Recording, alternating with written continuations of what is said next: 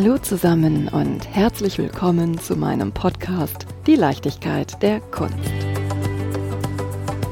Geht ihr den Dingen eigentlich gerne auf den Grund? Ich meine nicht auf der Suche nach Eimern und Kreuzen, gemeinsam in Venedigs Canale Grande hinabzutauchen, sondern eher in einer vermeintlich bekannten, gar alltäglichen Situation etwas Tieferes zu entdecken. Dabei vielleicht auch mal auf etwas Befremdliches, gar Unbehagen hervorrufendes zu treffen. Und am Ende stößt man dabei möglicherweise sogar auf etwas ganz und gar Bedeutendes. Ich rede in Rätseln. Ja, das stimmt. Wir benötigen Unterstützung. Und zwar von einem Menschen, der den Tatsachen gerne ins Auge schaut und den Dingen auch gerne auf den Grund geht. Ob im Fußball, im Alltag oder in der Kunst. Heute darf ich zu Gast sein bei Klaus Gerrit Friese, Inhaber der Berliner Galerie Friese. Und ich bin jetzt schon ganz gespannt, welche deiner Leidenschaften wir heute auf den Grund gehen werden. Ich verrate Stichwörter. Dieter Krieg, Willi Baumeister, Kunstsammeln und Schalke 04. Lieber Gerrit, leg los und verrate mir deinen Weg in die Kunst nach Berlin und natürlich, warum es dich immer wieder nach Gelsenkirchen zieht. Das ist ja so viel, dass man wirklich kaum genau sagen kann, was das alles ist. Also der Weg in die Kunst war ein nicht vorgebahnter und das ist vielleicht auch ein Grund, warum ich das jetzt doch seit 37 Jahren mache. Denn ich wusste, als ich Anfang 1985 in die Stuttgarter Manuspresse zu einem Vorstellungsgespräch ging, eigentlich gar nicht genau, was mich dann in der, in der bildenden Kunst erwartet, weil ich Germanistik, Philosophie und vergleichende Religionswissenschaft in Berlin an der Freien Universität studiert hatte, abgeschlossen hatte und auf der Suche nach einem Studium, was nun nicht der vorgezeichnete Weg zu einem Beruf war, äh, meinen Weg zu finden. Und über den Umweg von Klett Cotta und den Cheflektor Herrn Arbogast, dem ich immer noch sehr dankbar bin, bin ich dann bei Roland Hensel gelandet in der Stuttgarter Manuspresse und habe dort als Assistent angefangen. Das war ein renommiertes, großes Grafikeditionsunternehmen mit äh, Autoren, wie man das dort nannte, wie Max Ernst und Richard Lindner, Hab Grieshaber und Johnny Friedländer. Und ich habe dort eigentlich so von der Pike auf gelernt, zum einen, was Druckgrafik ist und zum anderen auch, was Galeriearbeit sein kann. Und so bin ich dann eigentlich immer in allen Transformationen dieses Prozesses bei dieser Firma geblieben, die ich dann 2008 übernommen habe. Äh, ihr auch, weil es etwas missverständlich ist, eine Galerie zu betreiben, die Manuspresse, also Handdruck heißt, ihr meinen Namen gegeben habe. Bin dann 2015 auf den Tag genau sieben Jahren aus Stuttgart nach Berlin gegangen und betreibe dann hier die Galerie Friese am Fasanenplatz in der, wie mir sehr wichtig ist, Meier-Otto-Straße 1. Gelsenkirchen, das ist die Geschichte meiner Herkunft, weil mein Vater in Gelsenkirchen geboren ist. Ähm, und als wir von Wertheim kommen, wo ich wiederum geboren bin, am Main, seines Berufs wegen nach Bochum gezogen sind, hat mich eben mit dem Schlag des Betreten des Ruhrgebiets das Fieberschalke 04 erfasst und das ist etwas, was nicht nachlässt und immer noch da ist. Ihr lieben Hörenden, er sitzt zumindest mal in Blau vor mir. Liegt vielleicht auch an der Augenfarbe. ich gehe den Dingen ja ganz gerne von Anfang an auf den Grund, um mit den Worten des Intros zu sprechen. Hast du als Kind, als junger Mann schon Berührungen zur Kunst gehabt? Na gar nicht. Also mein Vater war Historiker und in unserer Familie spielte bildende Kunst überhaupt keine Rolle. Das war eigentlich sehr schön. Auf derselben Schule war Philipp Imdahl, der Sohn des, des Kunsthistorikers Max Imdahl. Und als der bei uns in die Wohnung kam, sagte er, sowas habe ich wirklich noch nie gesehen. Äh, bei uns hängt alles voller Kunst. Was ist denn hier los? Und bei uns waren eben nur Bücher. Ja, also, und es war auch eine wirklich nicht moderne Einrichtung. Gelsenkirchener Barock. Es war, das wäre sehr schön. Eigentlich war es Gelsenkirchen, das wäre eigentlich eine, ist eine sehr gute Gelegenheit. Es war natürlich Gelsenkirchener Barock. Auf jeden Fall waren es Möbel des 19. Jahrhunderts, die da standen. Es war sicher Gelsenkirchener Barock. Und insofern war das auch dann meine Berührung mit der bildenden Kunst begann eigentlich bei einem Klassenausflug nach München, wo ich in der Pinakothek vor einem Bild von Miro wirklich eine halbe Stunde lang stehen geblieben bin. Und das hat meine Klassenkameraden irgendwie in den Blödsinn getrieben, weil die haben, was will dieser Irre da vor diesem, das war aber wirklich eine Erweckung, dieser Miro, deswegen bin ich Miro auch immer total dankbar, dass ich dieses Bild da gesehen habe. Das hat dann eine lange Latenz entwickelt bis zu den Vorlesungen von Klaus Heinrich, den ich ja jetzt vor etwas mehr als zwei Jahren in meiner Galerie auch als Zeichner ausgestellt habe, der eben der legendäre Gründer der Freien Universität war, der Lehrstuhlinhaber am Institut für vergleichende Religionswissenschaft und der in seinen Vorlesungen sich die Freiheit nahm, über seine Bildersucht zu erzählen. Und er war eben bildersüchtig von Max Beckmann über Raphael und über Piranesi, über Vermeer und über die Zeitgeistausstellung 1982 im Gropiusbau hat er analysierend und genau berichtet über seine Faszination, was bildende Kunst sein kann. Und das war wahrscheinlich eine, eine viel stärkere Ausbildung auf die bildende Kunst hin, als ich das in der Kunstgeschichte hätte erfahren können. Und bist du auch bildersüchtig?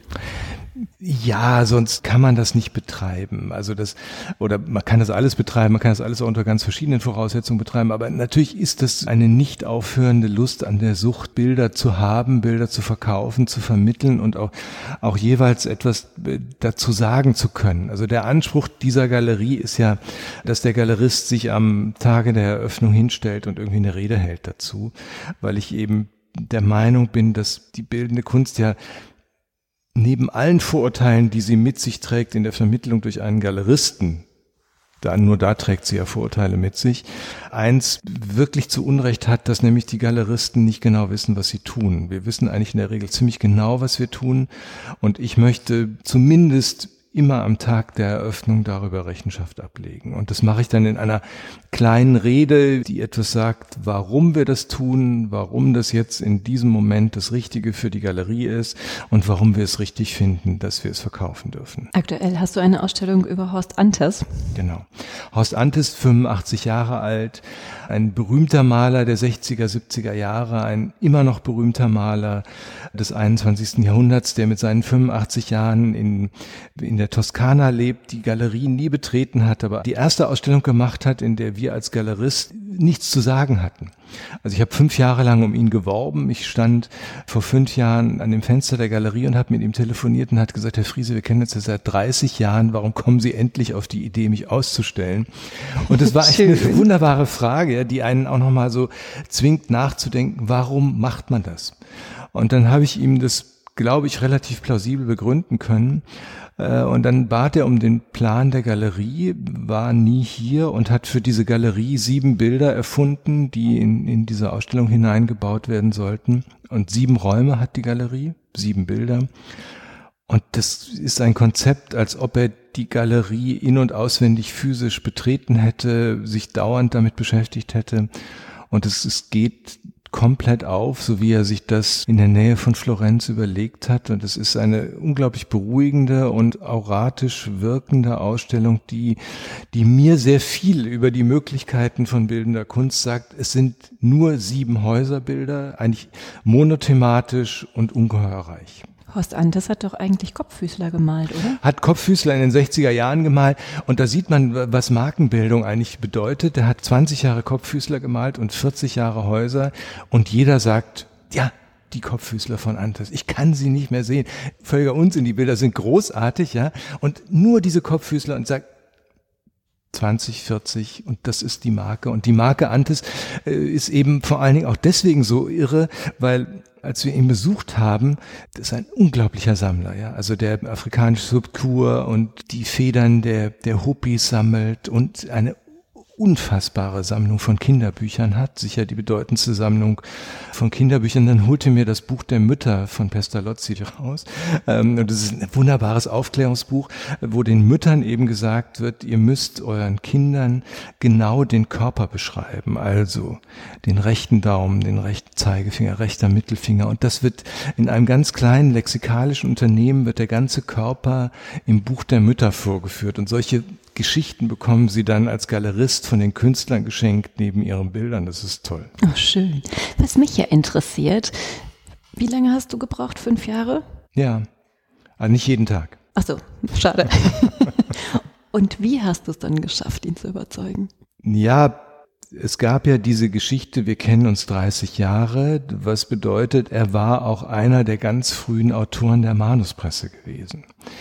Und er hatte dort auch zwei Mappenwerke verlegt. und war dann aber auf seinem Weg durch die Kunstwelt woanders gelandet und wir selber hatten in Stuttgart neben der Edition eine Galerie und in Stuttgart ist die Figur Hab Grieshaber eine sehr prominente Figur gewesen und es war so, dass wir die Künstler Dieter Krieg und Walter Störer aus der Grieshaber Klasse schon hatten und der Antes wäre sozusagen der dritte gewesen und das wäre das falsche Triumvirat in Stuttgart gewesen. Und es gab auch eine andere Galerie in Stuttgart, die Schlichtmeister, die sich damit beschäftigt haben. Das wäre jetzt einfach nicht richtig gewesen. Und als in Berlin aber war der Antes eben nicht mehr der Grieshaber-Schüler, so wie Karin Kneffler immer sagt, ich bin gestandene Malerin und Meisterin selber, vermittle das auch und bin immer die Richterschülerin, ja. Und so. Und der Antes war hier nicht mehr der Grieshaber-Schüler. Das ist hier nicht mehr sichtbar und nicht, nicht gekannt. Darf ich eine kleine Nebengeschichte erzählen? Ich werde nämlich demnächst mich mit jemandem unterhalten, der sich als Kneffelschüler bezeichnen wird. Also. Ja.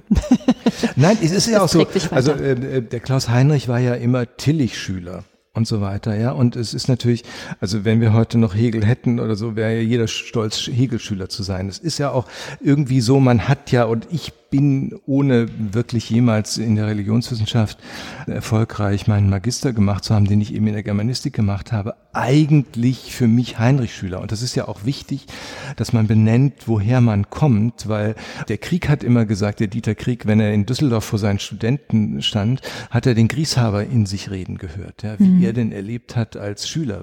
Und bei mir ist es eben so, wenn, wenn ich rede, höre ich halt den Klaus Heinrich in mir reden. Ja, das ist manchmal ein bisschen schwierig, weil man natürlich auch gucken muss, dass man selber seine Sätze sagt. Aber es ist natürlich, die Prägung ist ja das Wichtigste im Leben. Und, und sich der eigenen Wurzel bewusst zu sein und mit denen auch spielerisch umgehen zu können, das ist die eigentliche Aufgabe im Leben. Ich glaube auch. Es ist ja sowas, fast schon eine elterliche Beziehung, die einen prägt. Ja, und es ist ja auch so, dass, also auch gerade wenn man jetzt mal auf diesen Bezug Klaus Heinrich nochmal geht, das ist jemand, der einen so so weites Feld der intellektuellen und ähm, emotionalen Beziehungen ausgeweitet hat, ausgebreitet hat, dass es fast unmöglich ist, äh, dem nicht verfallen zu sein. Mhm. Ja, also jeder, der mal im Henry Ford Bau saß, weiß ja viel besser als ich, äh, wovon ich rede. Und das ist einfach auch eine unheimliche Gnade, Schüler zu sein. Und jetzt zurück. Wie hast du es geschafft? Horst Antes zu überzeugen. Ja, und genau das, das war eben so, dann habe ich gesagt, hier ist es der richtige Ort, das ist die richtige Galerie. Dann gab's Joachim Sartorius, den ehemaligen Leiter des Gropiusbaus ähm, und Karl-Heinz Heuer, den Anwalt aus Frankfurt, die ich auch ganz gut kannte und die ich ein wenig in mein Spinnennetzspiel einbeziehen konnte und die dann, glaube ich, durchaus positiv über mich geredet haben. Und dann hat er natürlich die Probe gemacht und hat gesagt, ich kriege den Grundriss und ich trage dir die Bilder ein. Und dann habe ich, als diese sieben Bilder kamen, in derselben Sekunde zurückgemeldet, das machen wir so. Und das war natürlich mein Weg, ihn zu bezwingen. Ja, also er äh, wollte natürlich, äh, dass ich jetzt sage, sieben Bilder in sieben Räumen, das ist mir viel zu wenig. Und ich habe gesagt, na, genau so machen wir es. Und das war's. Ja. Ach, beschreib doch mal die Bilder. Die Bilder, ja. Häuser haben ja wir befinden uns ja in einem, und das, wir sind ja in einem Haus, weil, weil es eine Schutzfunktion hat und weil wir uns in dem bewegen können, ohne dass wir den Einflüssen der anderen, der Welt ausgesetzt sind und trotzdem sind wir mittendrin. Das ist ja irgendwie die Funktion von Häusern.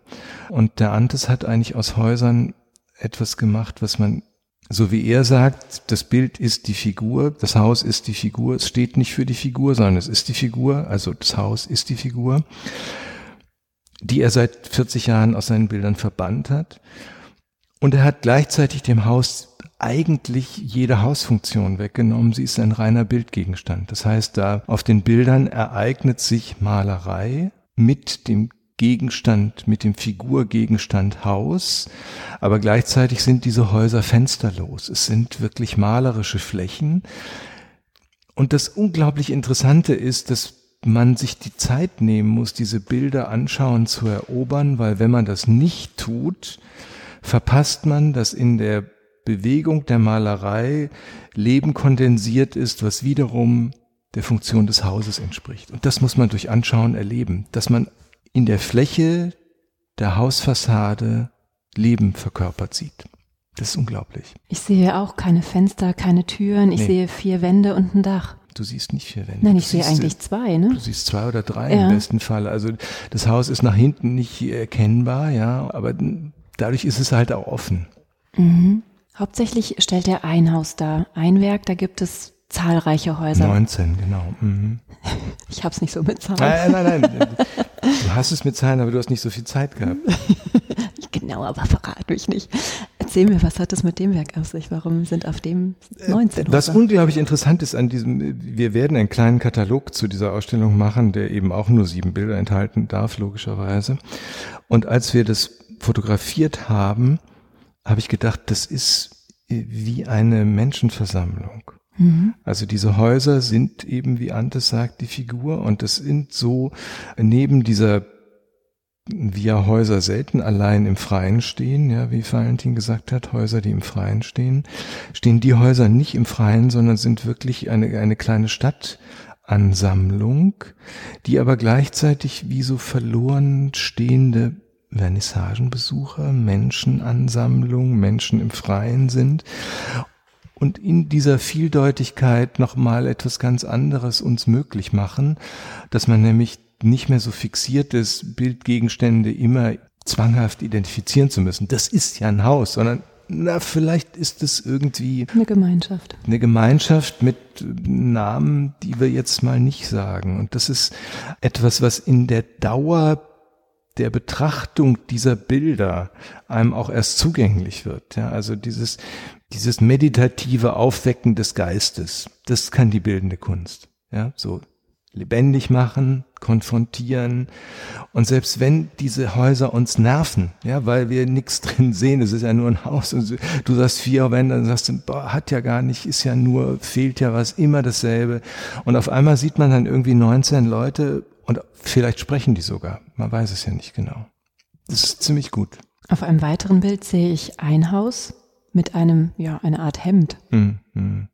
Ja, ja, das letzte Hemd. Das Der, Antes, der, Antes, der Das Antes, letzte Haus, das letzte Hemd, das oder? letzte Haus, das letzte Hemd und so sagt der Antes natürlich das letzte Hemd, aber eben, eben die Kunstgeschichte ist ja, also Kunst kommt ja in vielen Dingen aus Kunst, sonst wäre es ja auch keine Kunst, logischerweise. Und das hat einen Bezug auf ein Rembrandt-Bild, wo der Engel sich gerade davon macht und irgendwie aus dem Bild rausfliegt.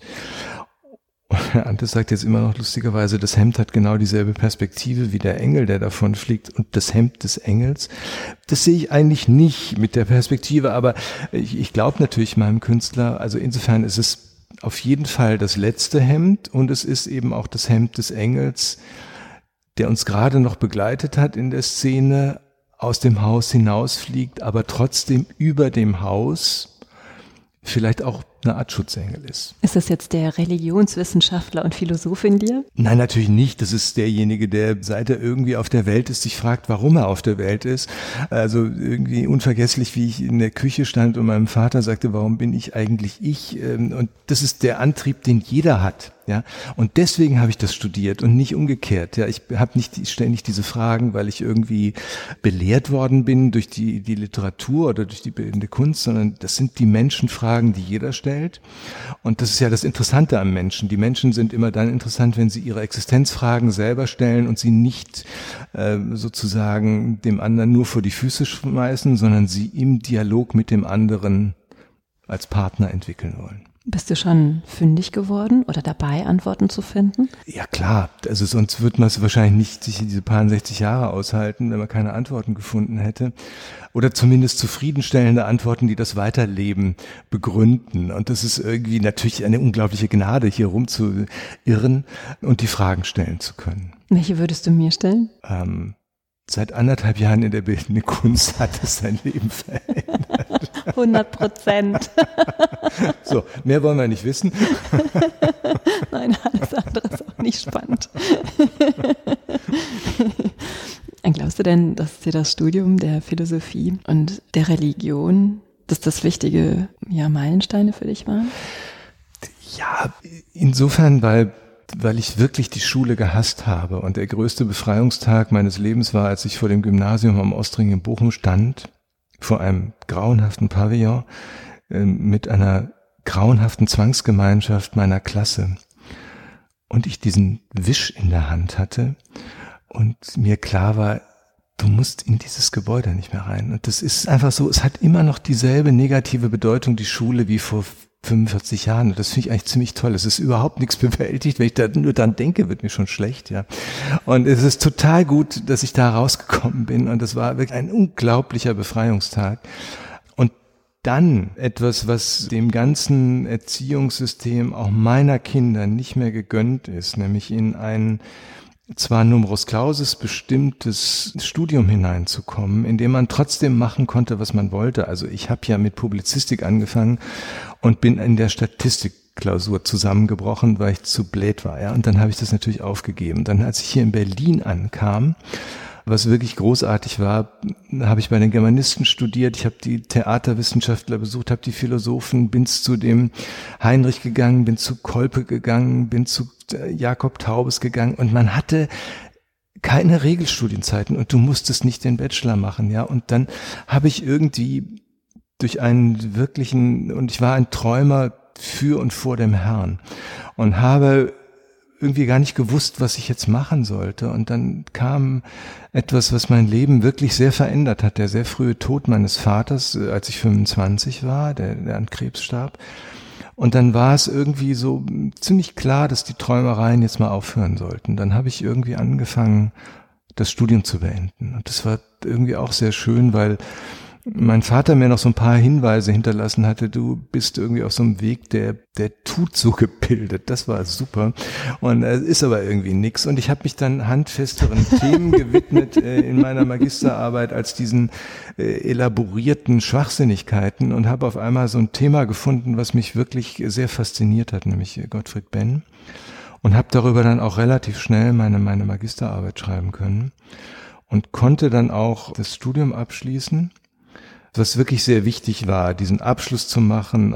Mir war das sehr wichtig, ein gutes Zeugnis, ein sehr gutes Zeugnis zu bekommen und damit dann auch wiederum die Universität verlassen zu können. Ich wollte nicht dieses Schicksal der Berliner erleiden, die hier hochgebildet an ihren Doktorarbeiten saßen und nicht das Berufsleben schafften. Und das war mir wichtig. Also wenn ich jetzt mal nicht gebildet tue, wer ist denn Gottfried Benn? Naja, das muss man auch wirklich gar nicht kennen. Das ist einfach ein Arzt gewesen, ein, ein Hautarzt, der in den späten 80er Jahren des 19. Jahrhunderts geboren, 1956 gestorben, Anfang des 20. Jahrhunderts die berühmten Neune Gedichte schrieb, in denen er eben als als Pathologe in die Menschen hineinschaute und dieses in die Menschen hineinschauen, dieser damals natürlich auch schon irgendwie gewusste Schock war, dass innen drin nicht Jesus, sondern irgendwie der Verfall Gott sitzt, sondern der Verfall. Und diese Mordgedichte sind der Hammer, ja, also ein, ein wirklich expressionistischer Daseinshammer, der dann eine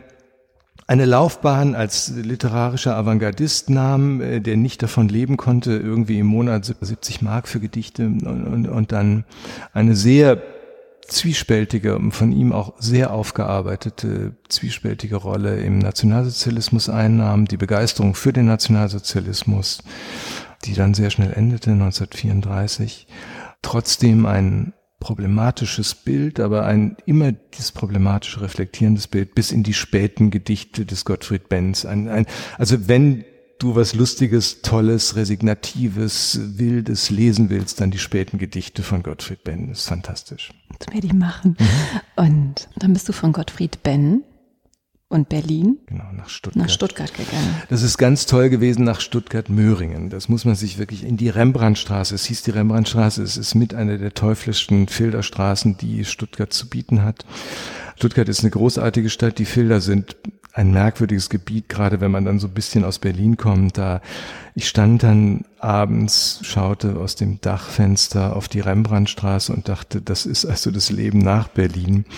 Die Filderregion in, in Stuttgart das war nicht ganz trivial, aber es war auch wirklich spannungsvoll genug, um es weiter zu betreiben. Warum bist du denn nach Stuttgart gegangen? Ja, weil es diesen Job gab. Also hier in Berlin kannte ich einfach zu viele, die, die nicht wirklich weiterkamen mit ihren eigenen Ansprüchen. Und ich wollte nicht aus bestimmten Gründen äh, an der Universität, ich hätte es auch gar nicht gekonnt, ich war dafür nicht geeignet, an der Universität zu bleiben. Das ist ja, glaube ich, der wichtigste Moment im Leben, so zu wissen, worum es geht, Für einen selbst. Ja, also klar war das immer eine Faszination. Mein Vater war Professor für Geschichte des frühen Mittelalters. Wäre das eine Faszination gewesen, jetzt eine Doktorarbeit zu schreiben. Aber es war total richtig für mich, da rauszugehen. Und ich bin eben über so ein paar Umwege in dieser Manuspresse gelandet. Und das war dann eben Stuttgart-Möhring. Und es war mir recht, aus Berlin rauszukommen, aus diesem heiligen West-Berlin, was ja vor dem Mauerfall, es war 1985, was wir gern alle geliebt haben. Also wir fanden ja diese, diese Isolation großartig. Und es war ja eine Stadt, die nicht gelitten hat unter sich selbst, sondern die ihre Möglichkeiten sehr genossen hat, ohne dass das jedem bewusst war, der über West-Berlin West-Berlin redete, aber West-Berlin war eine ganz großartige Stadt. Und dann ging's? Dann ging's heute vor sieben Jahren, also naja gut, das war dann die Eröffnung der Galerie mit Willy Baumeister hier in Berlin, was, was toll war. Ging's dann wieder zurück in die Stadt des Studiums nach 30 Jahren Stuttgart.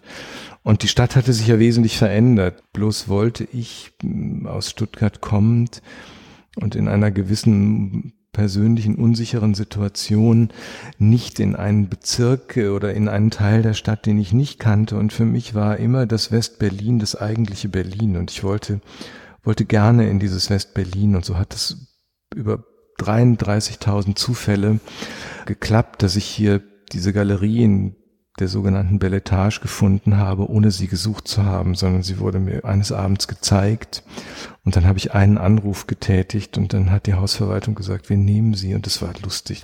Meine Raumsuche in Berlin war ein mir zeigen von Räumen. Es wirkt eher wie eine Wohnung könnte mir vorstellen, dass du da auch die eine oder andere Änderung vorgenommen hast, oder? Ja, ja, das ist ja, also in Stuttgart, als wir dann die Galerie in der Rotebühlstraße aufgemacht haben, im Zentrum der Stadt, haben alle immer den Gussasphaltboden bewundert und dann habe ich immer gesagt, ich würde gerne eine Galerie führen, in der die Bilder bewundert wurden. Dann bin ich nach Berlin gezogen und dann äh, bewundern jetzt alle die Wohnung.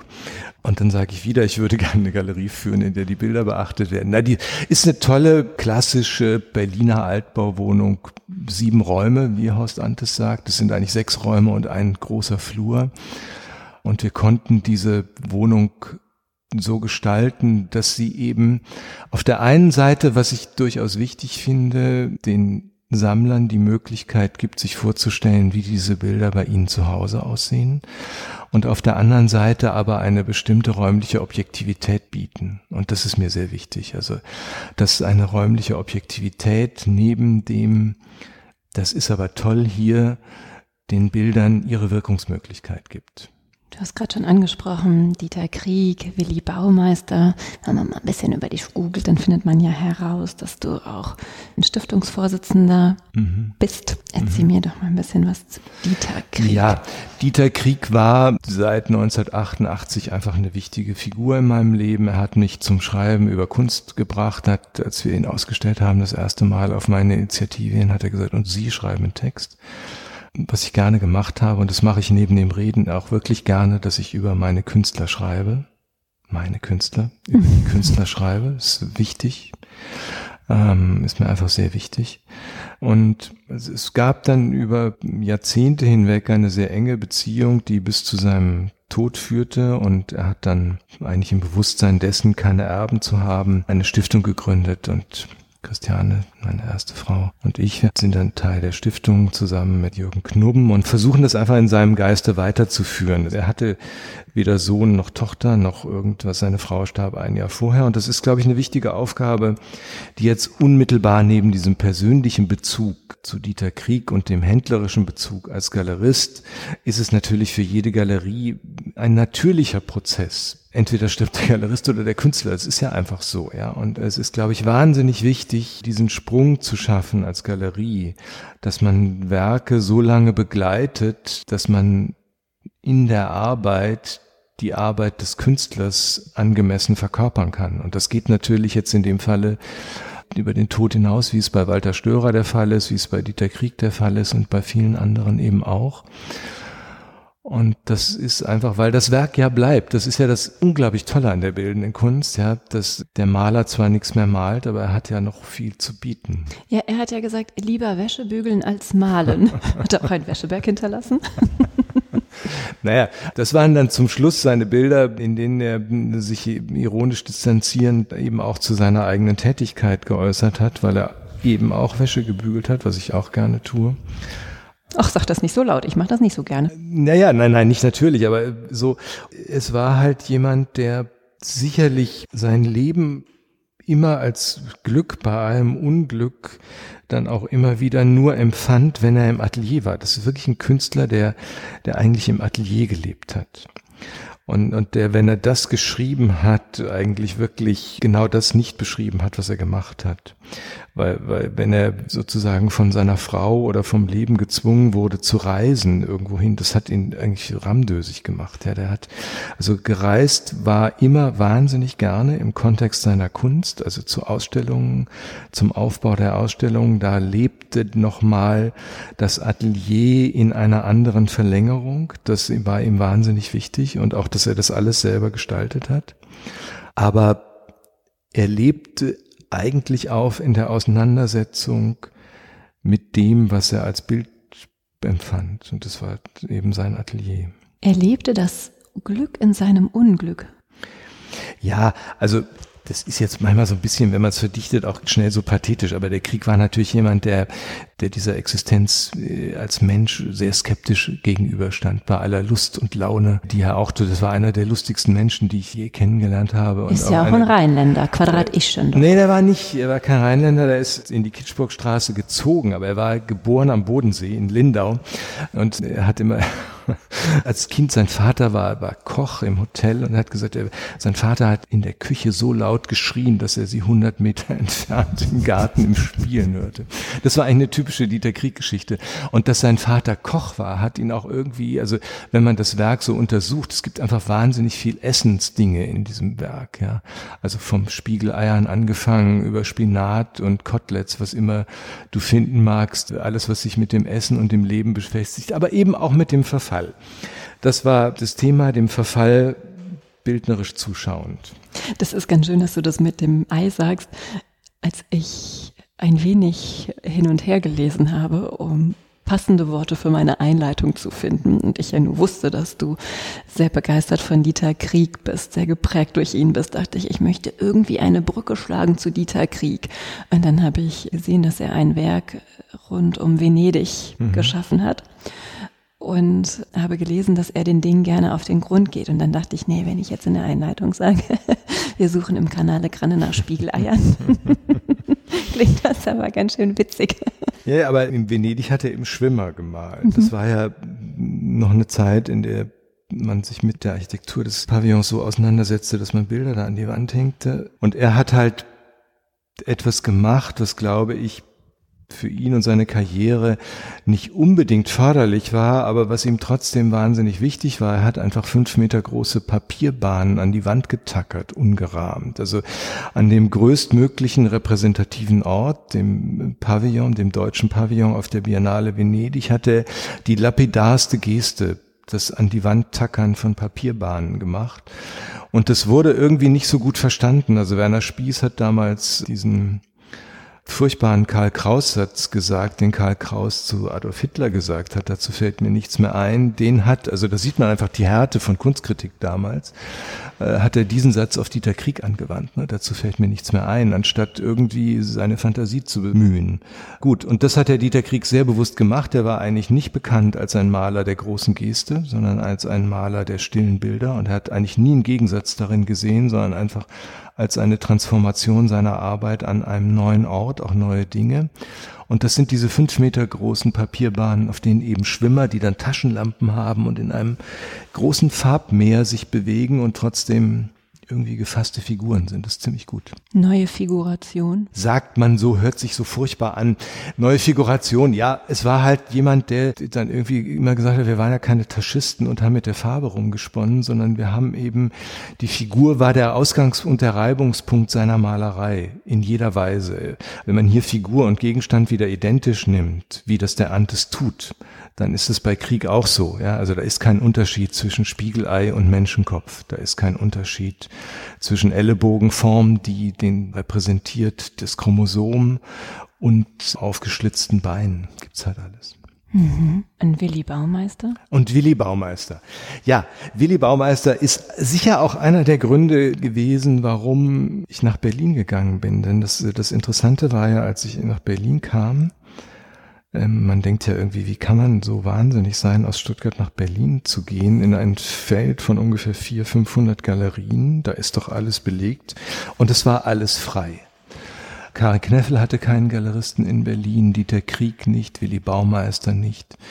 Und Willi Baumeister jetzt nach Stuttgart tragen, das war jetzt nicht irgendwie zielführend, ja, denn in Stuttgart ist er durchaus bekannt, aber Willi Baumeister in Berlin zu zeigen, das ist irgendwie ziemlich cool. Das Schöne war eben, das muss ich einfach sagen, Bernd Schulz von der Villa Griesebach hat mir da einfach wahnsinnig geholfen. Vielen Dank. War ein großer Erfolg, diese erste Vernissage hier und dann eben Willi Baumeister mit dessen Enkel Jochen Gutbrot. Ich sehr gut oder eng befreundet, das sehr gut ist falsch. Ich bin einfach eng befreundet mit ihm. Und er hat gesagt, wenn du nach Berlin gehst, dann bekommst du auch eine Baumeisterausstellung. Und das war Ansporn genug, das zu machen. Und es ist ja ein Beispiel für einen Nachlass, wie man ihn, glaube ich, exemplarischer nicht finden kann. In der Sorge um das Werk Fee Felicitas Baumeister, die ihr Leben wirklich der Erforschung und Verbreitung des Werks ihres Vaters gewidmet hat und Jochen Gutbrot, der das mit einer größeren Distanz aber ebenso behutsam und sorgfältig macht, haben sich eben um das Werk dieses Künstlers gekümmert, der einen ähnlichen Lebenszeitraum umfasst wie Gottfried Benn. Das ist eigentlich lustig, das fällt mir zum ersten Mal auf. Eben Mitte der 80er Jahre geboren, an Mitte der 50er Jahre gestorben.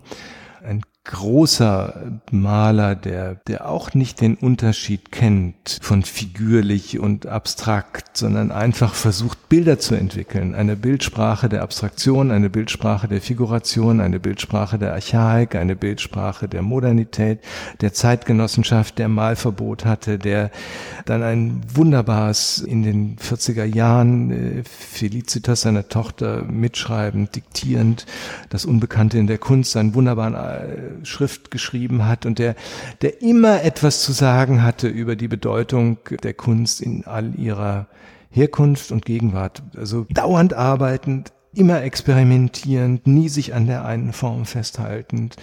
Bilderserien entwickelnd, aus der Bilderserie in die nächste fallend und also ein, ein, ein reichstes Werk in, in, in Zeichnung und Malerei, das ist ungeheuerlich. Was sollte man denn von Willi Baumeister kennen? Eigentlich das, was einem begegnet, ja. Also es ist wirklich, es gibt in Stuttgart zwei Räume, die sind einfach großartig, im Kunstmuseum Stuttgart und in der Staatsgalerie Stuttgart. Wenn man die Gelegenheit hat, sich das anzuschauen, es ist wirklich toll. Und es gibt genauso in der Küppersmühle in Duisburg einen wunderbaren Raum, in dem Willy Baumeister auch im Kontext seiner Kunst gezeigt wird.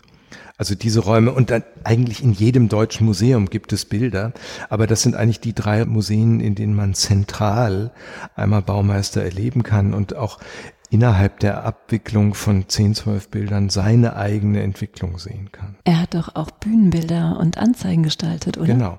Das ist natürlich wirklich das, was ihn auch so ungeheuer modern macht, dass er eben jemand ist, der neben der ausschließlichen Tätigkeit als bildender Künstler eben auch als Grafiker, als Typograf, als Bühnenbildner gearbeitet hat, als Sammler. Das war für mich immer noch das, ähm, als wir hier die Gunst hatten, im Kupferstichkabinett Berlin seine Zeichnungen ausgestellt zu sehen, kuratiert von Andreas Schalhorn und damals die Diskussion um das Humboldt-Forum irgendwie so ganz stark war. Und dann sagte Andreas Schalhorn, eigentlich ist eben Baumeister der Künstler fürs Humboldt-Forum. Und ich glaube, wenn man, wenn man das so sich vor Augen führt, dass er eben wirklich jemand ist, der sich nicht um die Sparte bildende Kunst so gekümmert hat, dass das andere nur ein Abklatsch war, sondern dass das wirklich alles in eins hineinwirkt und dass die Kunst, der Gilgamesch-Zyklus, die Beschäftigung mit diesem Epos, nur deswegen sinnvoll ist, weil sie halt Gültigkeit auch heute noch hat und weil sie uns etwas in einer Situation des Zweiten Weltkriegs mehr über Menschsein sagen kann als vielleicht andere Erzählungen. Und dass er das zur Triebkraft seiner, seiner Kunst gemacht hat, das macht ihn auch so unglaublich aktuell. Und wenn ich jetzt noch einmal völlig im einfachsten Bezug auf, auf Karin Kneffel kommen kann, ja, dann gibt es eben dieses äh, Plakat von ihm 1925 zur Werkbundausstellung. Wie soll man wohnen, steht da drauf, ja. Und dann ist eben die Einrichtung meiner Eltern, also der Gelsenkirchener Barock, ja, in der ich groß geworden bin. Und dann ist darüber ein, ein großes rotes X. Und das ist halt äh, einfach ein Initialbild gewesen für Karin Kneffels Auseinandersetzung mit Haus Lange, Haus Esters, wie, wie sie auch die Realität der ihr über Schwarz-Weiß-Fotografien überlieferten Inneneinrichtung der Mies van der Rohe willen zu Realitäten ihrer Bilder macht. Das ist ein, ein wunderbar simpler Bezug von ihrem Werk zu Willy Baumeister. Man sieht auf einmal, wie Dinge, die jetzt nicht unmittelbar sich berühren, aber eine, eine unmittelbare Gestaltungskraft hervorrufen. Vielleicht ist das das Interessanteste an bildender Kunst, dass gar nicht so sehr die inhaltliche Berührung ist, sondern dass dass solche Dinge wie dieses Durchstreichen, dieses Xen eines Bildes eine ganze Bilderserie im Werk von Karin Kneffel hervorgerufen hat. Und jetzt ist ja irgendwie die tolle Situation, dass noch bis Ende Oktober in Stuttgart in der Staatsgalerie ein Raum Karin Kneffel ist und direkt daneben ein Baumeisterraum. Und das hat die Welt jetzt so arrangiert. Du und Karin, ihr begleitet euch gegenseitig schon recht lang. Ja. Ist das so eine gegenseitige Inspiration, dass man beispielsweise viel über Willi Baumeister spricht und daraus ergeben sich dann ja, vielleicht Ausstellungen. Nee, das ist, glaube ich, anders in dem Falle. Ich glaube, das ist auch die Aufgabe des Galeristen, die, die jeweils eigene Art der, der Künstlerin herauszufinden und zu achten. Und Karin Kneffel ist ja eine Künstlerin, die so, so seismografisch Dinge aufnimmt und sie aber mhm. selber verarbeitet. Das ist wirklich ein, ein ungeheuer eigenständiger Prozess, der durch einen Galeristen begleitet werden muss, sozusagen. Aber diese Hineinführung, die sie selber macht in die Themen, die macht sie halt selber. Das ist wirklich wahnsinnig faszinierend, ja, also so wie da auch in einer langen Latenz, und das darf man bei ihr nie unterschätzen, die Latenz, die eben extrem kreativ ist, Bilderthemen erarbeitet werden, die dann herauskommen und denen sie eine ungeheure Variationsfähigkeit abgewinnt. Und das ist etwas, vor dem ich wirklich sehr, sehr bewundernd stehe, wie, wie sozusagen die Inspiration durch Aufnahme, durch Kenntnis und Aufnahme in einem unglaublichen Arbeitsprozess im Atelier in Bilder verwandelt wird. Vielleicht können wir an der Stelle ja auch verraten, dass das erste Mal, gut, das war die Art Düsseldorf, aber das ist egal. Das erste Mal, als wir jetzt so wirklich zusammentrafen, war auf einer Vernissage von einer aktuellen Ausstellung von Karin Kneffel. Genau, Lapidar, Gruß aus der Küche genannt. Und, und ich spiele eigentlich sogar auf im Augenblick an. Ich weiß.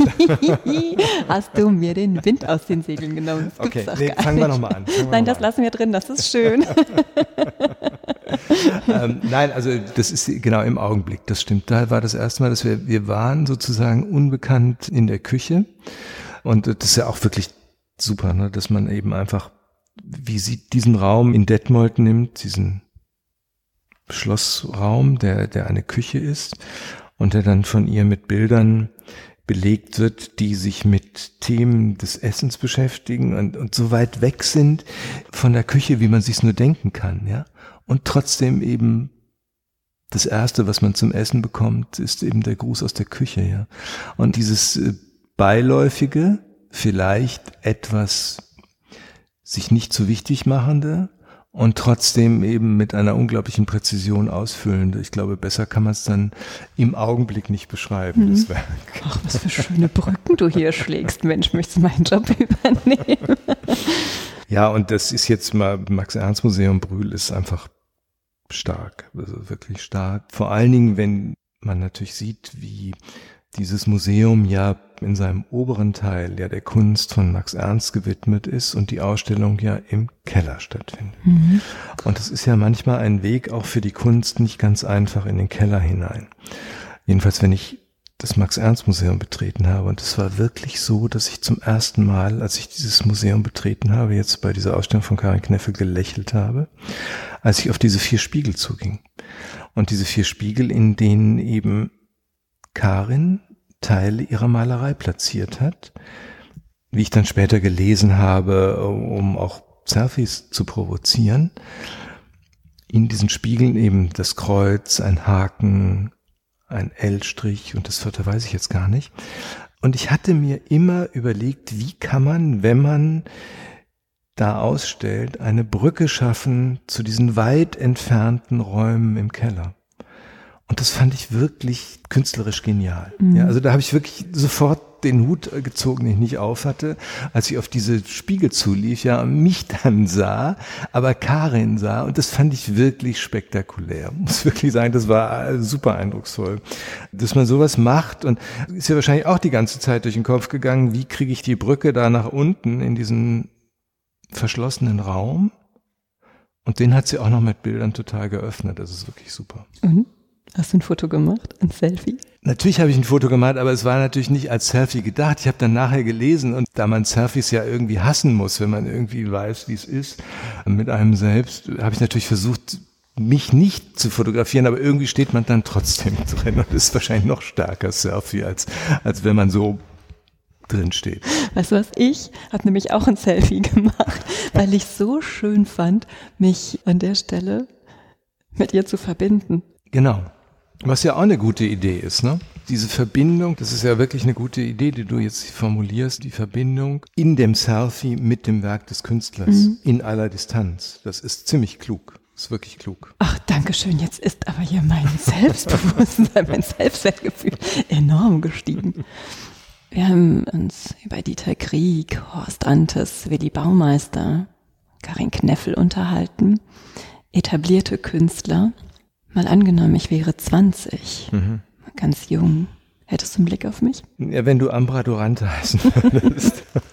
Nein, du spielst natürlich drauf an. Das war. So offensichtlich. Ja, so offensichtlich. Es ist ja eine Frage, die immer allen Galeristen gestellt wird. Mit welcher Kunst verbindest du dich? Und ich verbinde mich eigentlich mit der Kunst, die sich, wie ich hoffe, mit mir verbindet und die ich dann anderen als Bindemittel weitergeben kann. Und es war eben wirklich unglaublich.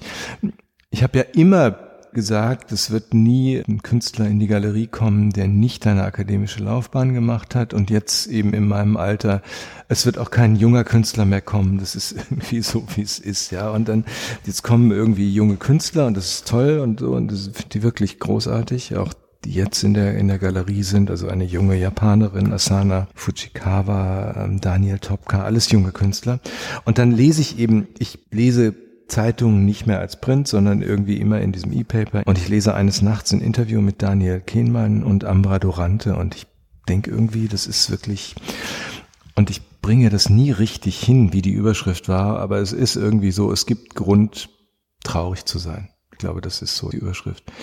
Und ich las dieses Interview und dachte, das ist wirklich ziemlich gut. Und zum Schluss lese ich dann, Ambra ist 20 Jahre alt, ja. Und das war aber dasselbe Niveau, wenn man sagen will. Oder das war einfach, die zwei haben sich unterhalten und beide wussten, wovon sie redeten und beide haben auf derselben Ebene sich begegnet, was wahnsinnig wichtig ist, wenn man mit Menschen redet.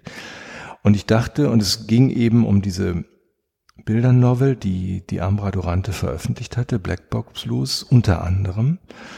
Und ich dachte irgendwie, das ist so gut, das ist bestimmt auch eine Zeichnerin. Und dann habe ich meine Mitarbeiterin Julia Sippel gebeten, sie über Instagram anzuschreiben. Da hat sie geantwortet und da kam sie in die Galerie und hatte nichts dabei, aber eine Schießkarte, so eine Luftgewehr-Schießkarte, auf deren Rücken sie eine Zeichnung gemacht hatte. Und dann habe ich gesagt, wir machen jetzt eine Ausstellung miteinander in zwei Monaten und du zeichnest bis dahin.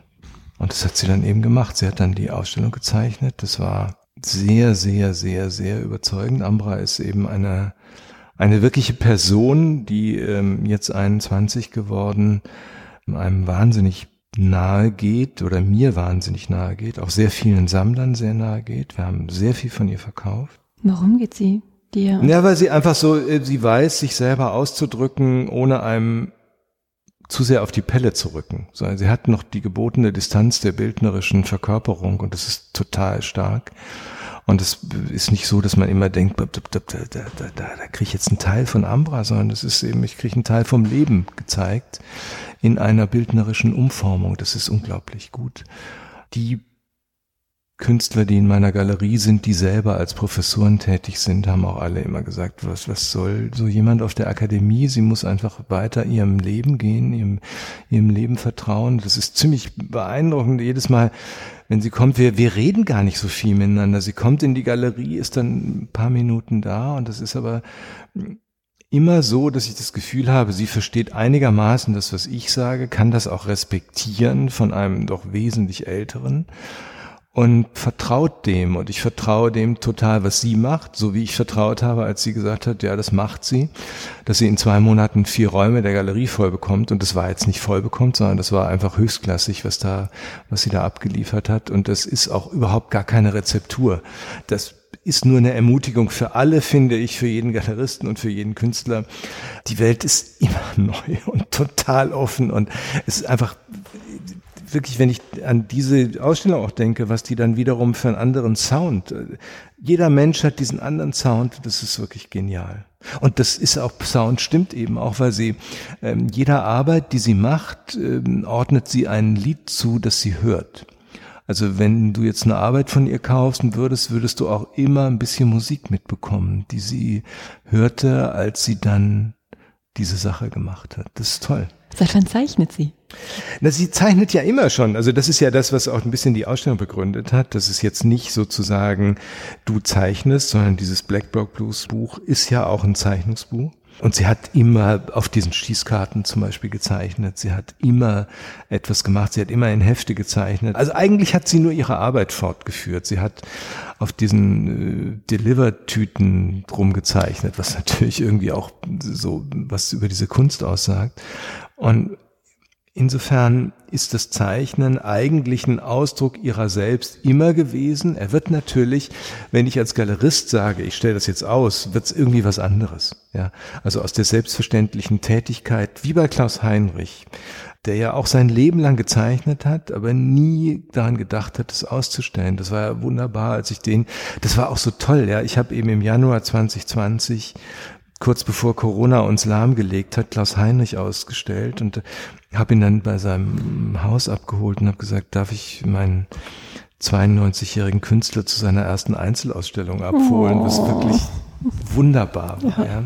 Und das war ein Getöse in dieser Galerie. Es waren irgendwie über 500 Leute da und die haben gefragt, ob wir jetzt durchbrechen und so. Es war wirklich unglaublich. Dann kam Corona, hat uns alle irgendwie abgedeckelt, ja. Und dann habe ich eben im letzten Jahr im September die Ambra ausgestellt mit 20 noch damals, was für uns irgendwie allen wichtig war, dass sie erst im November 21 wurde. Und das war dann äh, irgendwie, und dieser Spannungsbogen, ja, der sozusagen äh, von 92 Willy Baumeister, der natürlich viel älter ist, ja, bis 20 Ambra und, und dazwischen, und das ist für mich die Kunst, ja. Schön. Ich finde, das ist doch ein schönes, schönes Schlusswort. Das ist die Kunst.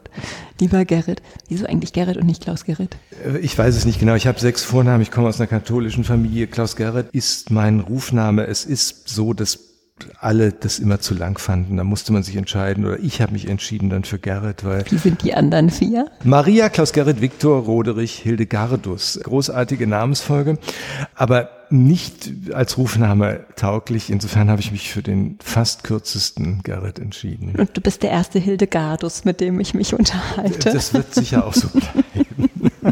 Ich verrate dir was. Ich heiße mit zweiten Namen Margarete. Ja der Faust ist in uns allen, ja. Mehr kann ich nicht bieten. Das zu den Fragen des Lebens. Gerrit, plus fünf. Es war mir ein großes Fest, mich mit dir zu unterhalten. Vielen, vielen Dank. Ja, vielen Dank, Zeit. ich danke dir.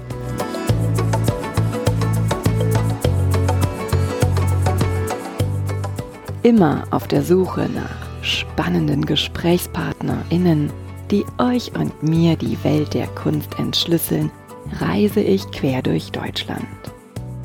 Wenn du die Reisen von Die Leichtigkeit der Kunst unterstützen möchtest, dann freue ich mich sehr über deine Kulturpartnerschaft.